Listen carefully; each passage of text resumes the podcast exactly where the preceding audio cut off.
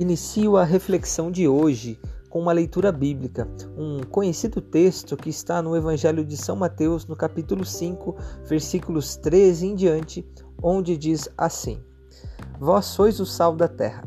Se o sal perde o sabor, com que lhe será restituído o sabor?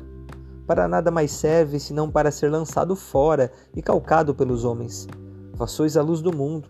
Não se pode esconder uma cidade situada sobre uma montanha nem se acende uma luz para colocá-la debaixo do alqueire, mas sim para colocá-la sobre o candeeiro, a fim de que brilhe a todos os que estão em casa.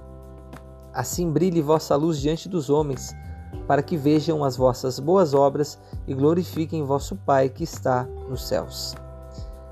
Como é bom estar perto de pessoas que cumprem essa palavra com a sua vida, pessoas positivas que, com a sua forma de viver, dão sabor à vida dos outros pessoas que nos elevam, que nos impulsionam, pessoas que com a sua presença têm a capacidade de iluminar, de lançar fora a escuridão, pessoas que são capazes de transformar os ambientes onde estão.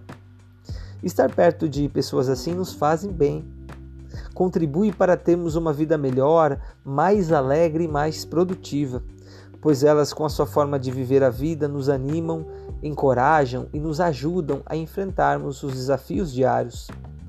Em contrapartida, estar próximos de pessoas negativas que não trazem sabor, mas amargura, que não iluminam, mas obscurecem, que têm facilidade de ver o lado ruim das coisas, que não costumam ter fé que tudo pode melhorar, pode nos conduzir ao desânimo, ao abatimento e à falta de esperança.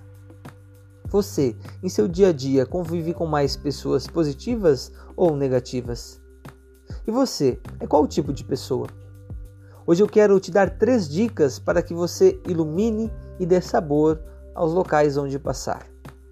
Dica número 1: um, cultive o bom humor e sorria sempre. Uma pessoa bem-humorada eleva o ânimo de todos que estão à sua volta e seus sorrisos contagiam. Sorrir é sinal de acolhimento e uma poderosa arma para combater situações e ambientes de insegurança e desânimo. Dica número 2: seja portador de boas notícias.